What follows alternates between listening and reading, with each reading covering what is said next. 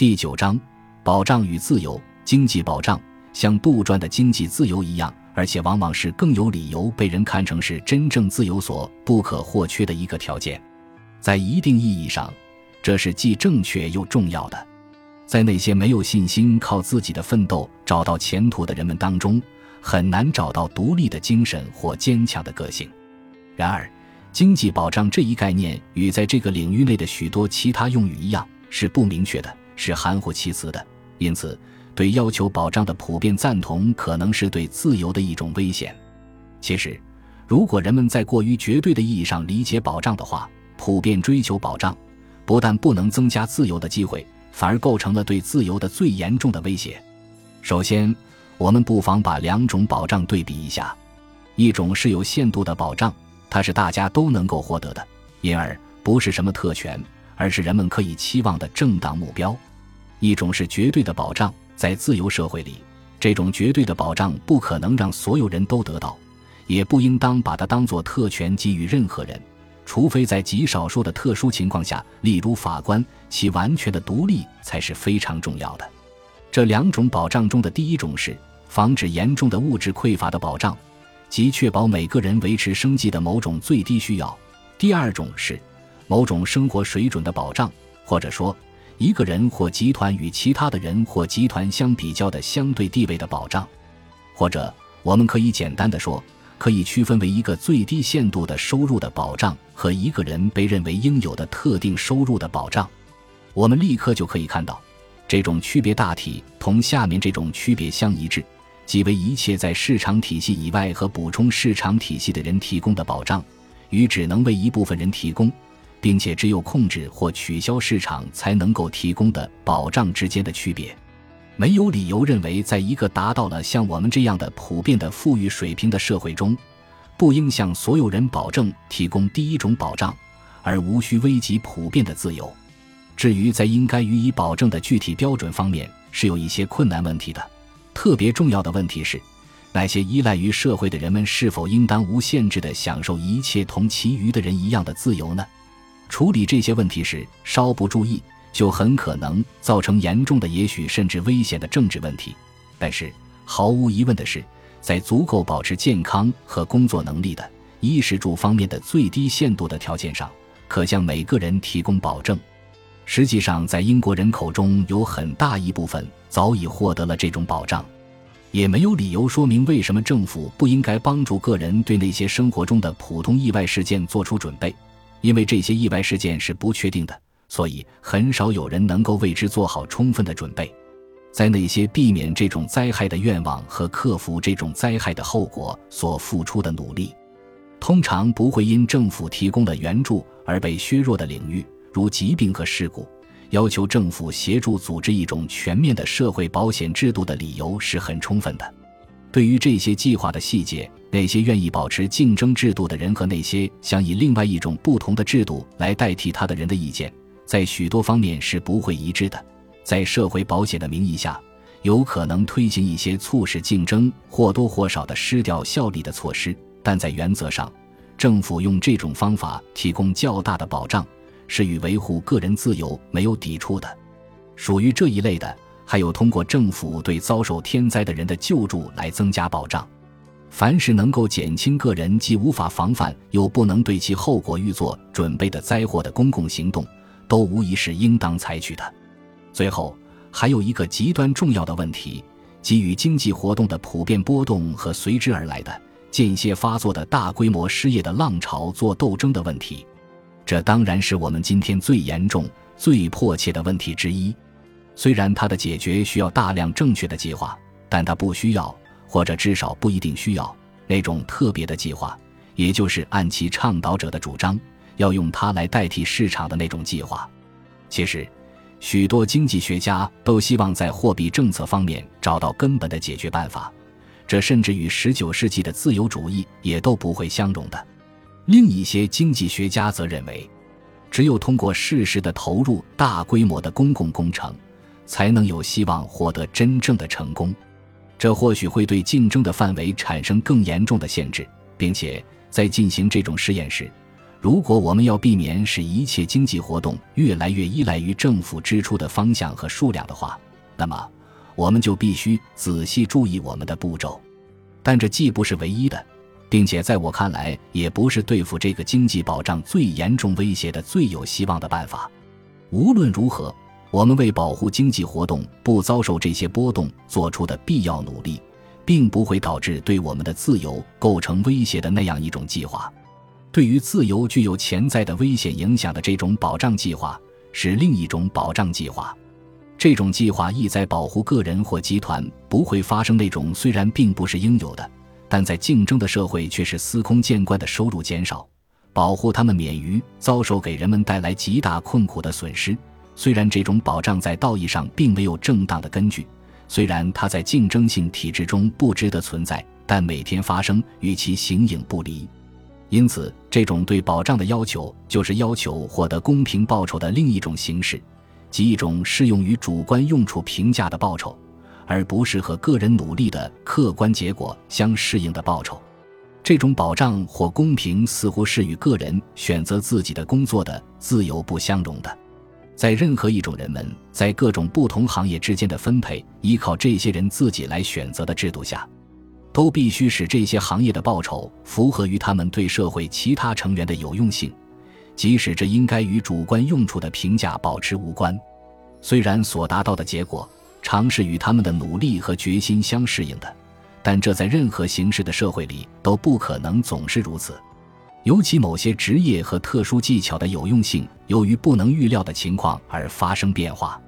在许多这些情况下，事情更不会是这样。我们大家都了解，当某种对社会其他的人有很大利益的新发明。使一个受过高级训练的人辛辛苦苦学得的技能忽然失去了价值时的这种惨状，过去一百年来的历史充满了这类例子，其中有一些顷刻间便影响到数以万计的人们。尽管一个人努力工作，尽管他有特殊的技能，但他却会受到不是他自己的过失造成的收入的急剧减少和痛苦的失望，这无疑是有伤我们的公正感的。那些遭受这种不幸的人要求国家进行干预，以维护他们的合法愿望，这种要求当然是会得到群众的同情和支持的。对于这种要求的普遍赞同的结果是，各地的政府都采取行动，不但保护受到这种威胁的人们免受严重的困苦和贫乏，而且使他们继续获得与从前一样的收入和保护他们不受市场变迁的影响。然而，如果允许人们有自行选择职业的任何自由的话，那么就不能够给予一切人以一定收入的保障，并且，如果给一部分人提供这种保障，那它就会成为一种特权。这种特权以牺牲他人利益为条件，因而就必然会减少别人的保障。只有取消自己选择工作方面的全部自由，才能够确保每个人的收入不变。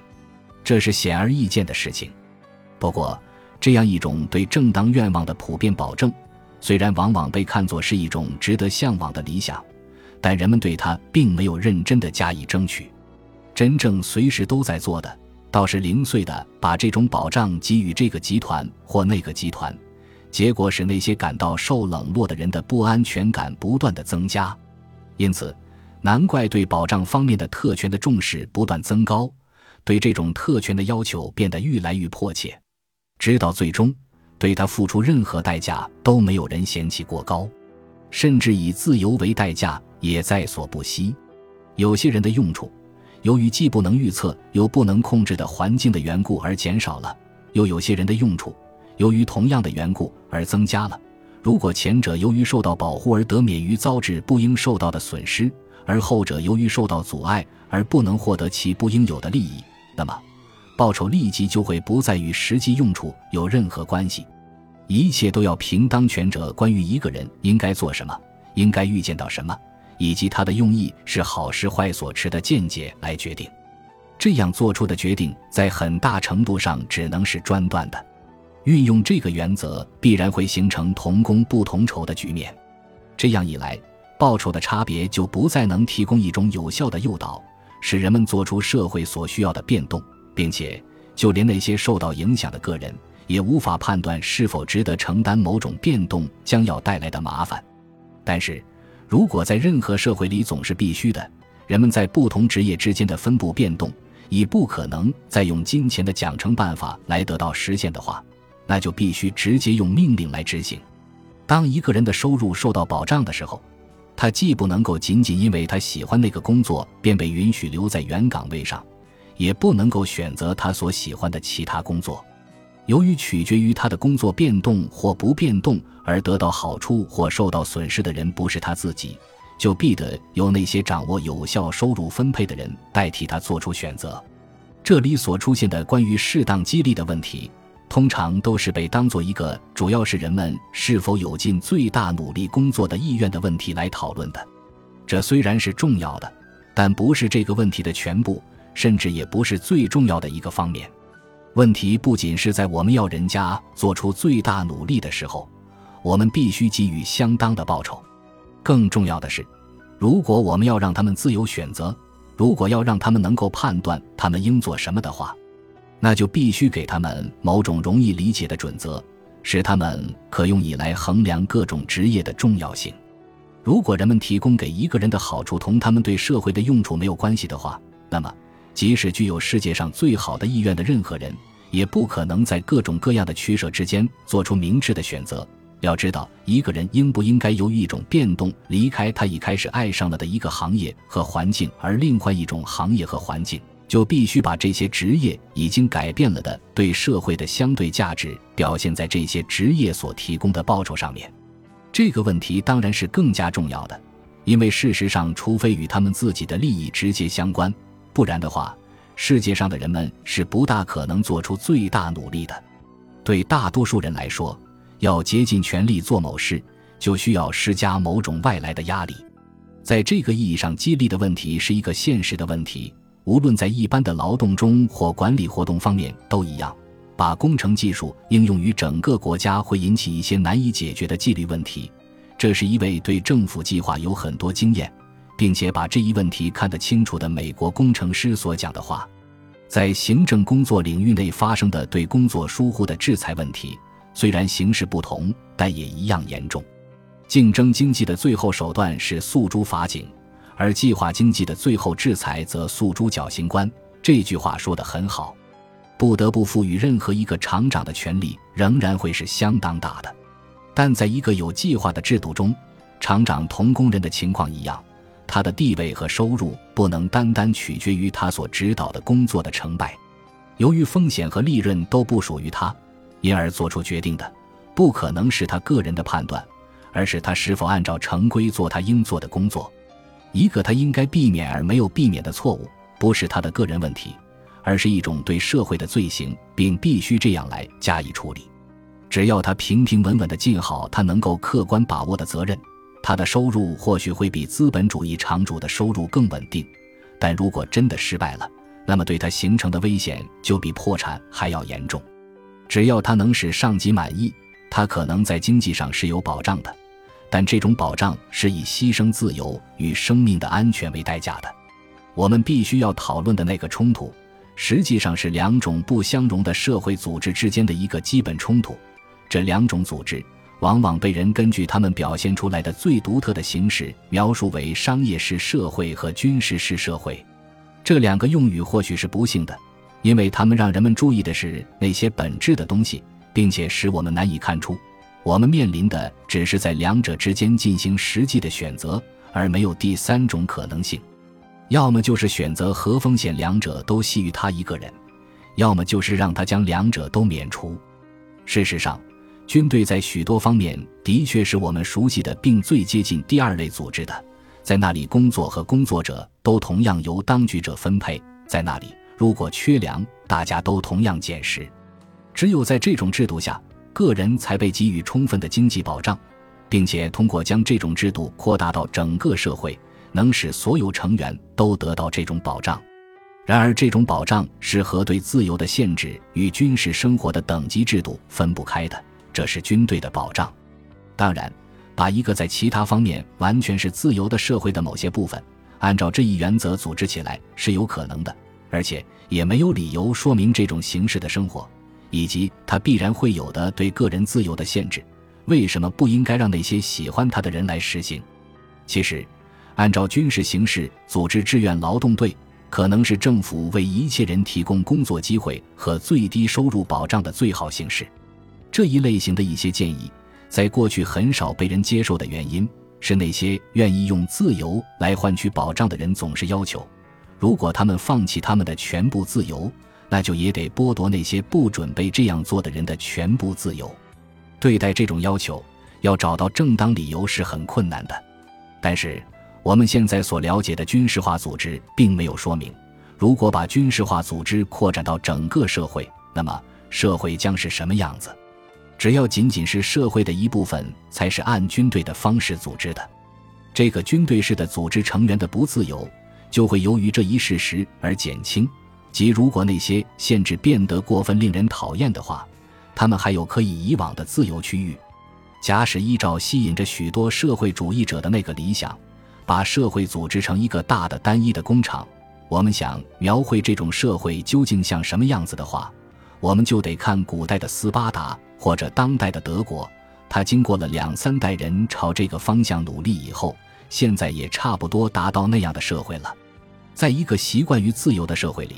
似乎不可能有很多人真心愿意以这种代价来换取保障。目前各处都在奉行的政策，即把有保障的特权时而给予这一集团，时而给予那一集团的政策，却很快的在造成一种对保障的追求比对自由的热爱更日趋强烈的局面。其原因是，随着每一次把完全的保障赐予某一个集团，其余的人的不安全就必然增加。如果你保证把一块大小不定的饼的固定的一部分给予一些人的话，那么留下来给其余的人的那一部分波动的比例肯定要比整块饼的大小的变动为大，并且竞争制度所提供的保障的重要因素多种多样的机会就越来越少了。在市场系统的范围内，只有像所谓限制主义，才能够把保障给予特定的集团。所谓控制。即限制产量，使价格能够获得适当的利润，乃是在一个市场经济中能够保证生产者获得确定收入的唯一方法。但这一定会使向他人开放的机会减少。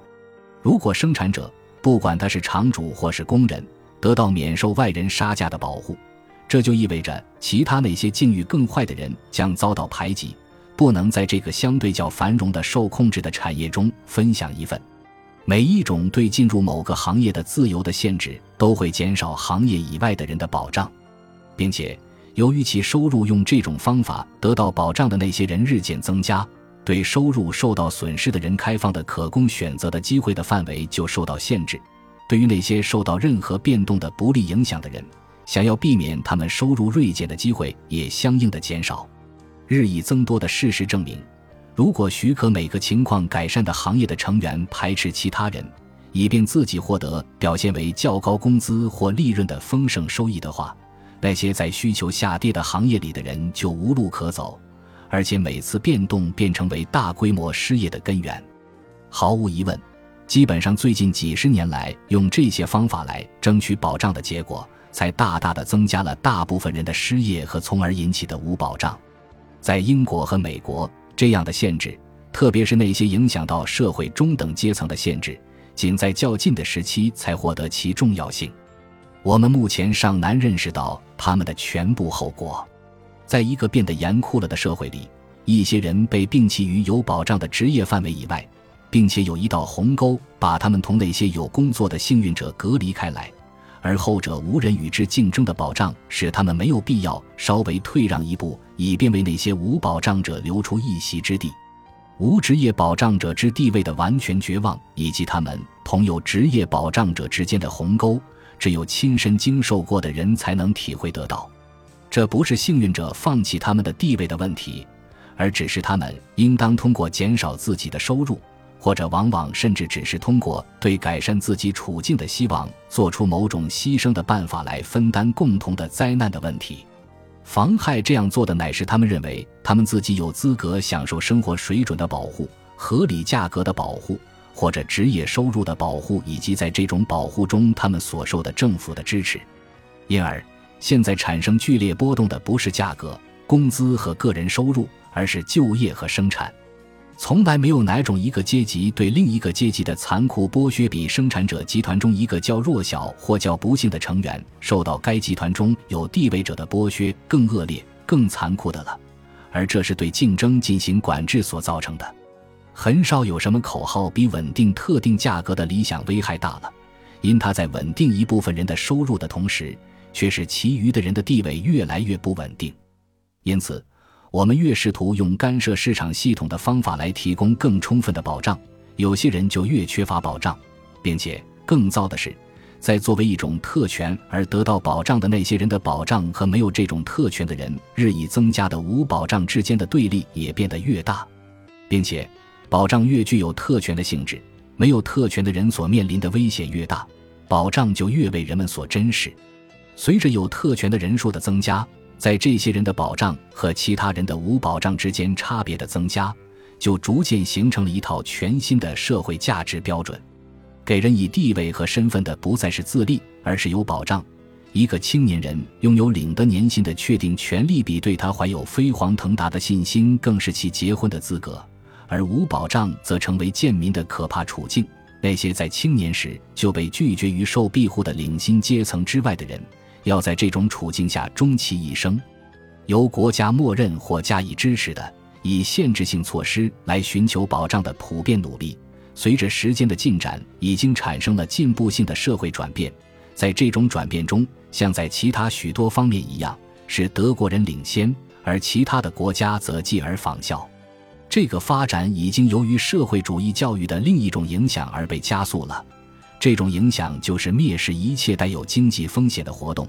以及对那些值得冒险去争取，但只有少数人能得到的利润加以道德上的诽谤。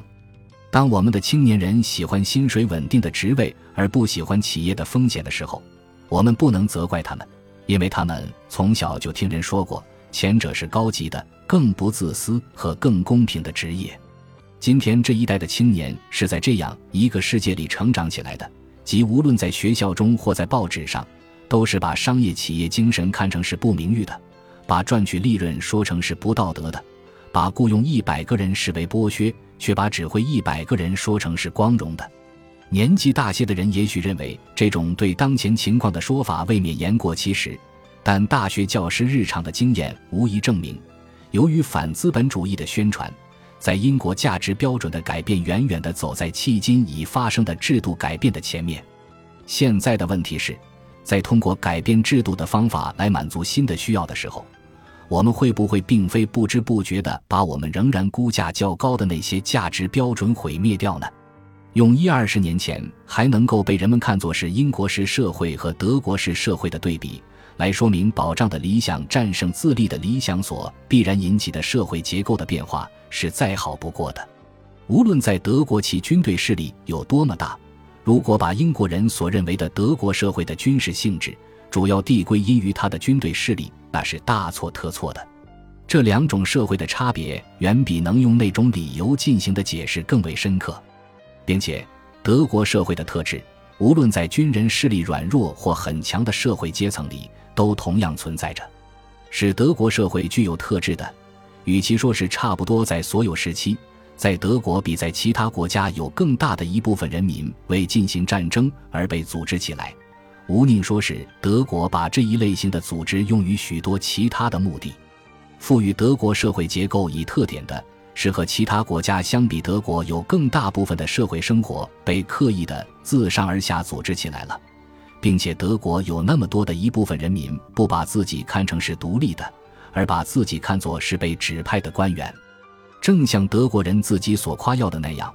德国早已成了一个励志国家。在这种国家，不但在公务员中，而且几乎在一切生活领域内，收入和身份都受到当局指定的保证。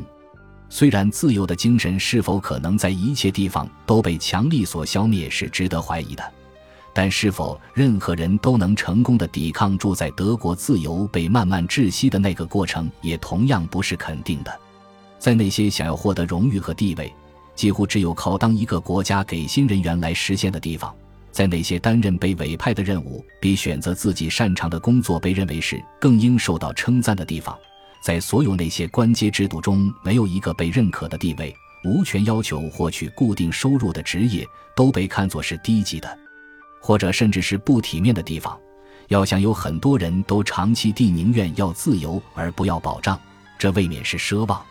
如果除了在从属位置上获得的保障外，其他备选的一切位置都很不安全。并且处于其中的人，无论成功或失败，都同样会受到轻视。那么，在那些地方，只有少数人才能抵抗得住那种以自由的代价来换取保障的诱惑。事情一旦到了这种地步，自由在实际上就差不多成了一种笑柄，因为只有牺牲世界上大多数的好东西，才能买到它。在这种状态下，难怪越来越多的人开始感到，没有经济保障，自由就没有拥有的价值。并且都感到情愿牺牲自由来争取保障，但是我们感到不安的是，我们发现拉斯基教授所采用的正是同样的一个论证，这个论证比其他任何论证都更有助于诱导德国人民牺牲自由，防止出现赤贫的适当保障和减少那些会把努力带到错误的方向上去的可以避免的原因以及随之而来的失望，必须是政策的主要目标之一。这是没有问题的。如果要这些努力获得成功而又不损害个人自由，那就必须在市场以外提供保障，而让竞争的运作不受阻挠。为了维护自由，某种保障也是不可少的，因为大多数人只有在自由所不可避免的带来的那种风险不是太大的条件下，才愿意承担那种风险。这虽然是我们绝不应忽视的一个真理。但危害最大的是现在流行在知识分子的领袖们当中的以自由为代价来盛扬保障的那种风尚。重要的是，我们应当重新学习坦白地面对这一事实：即只有付出代价才能得到自由，并且就我们个人来说，我们必须准备做出重大的物质牺牲以维护我们的自由。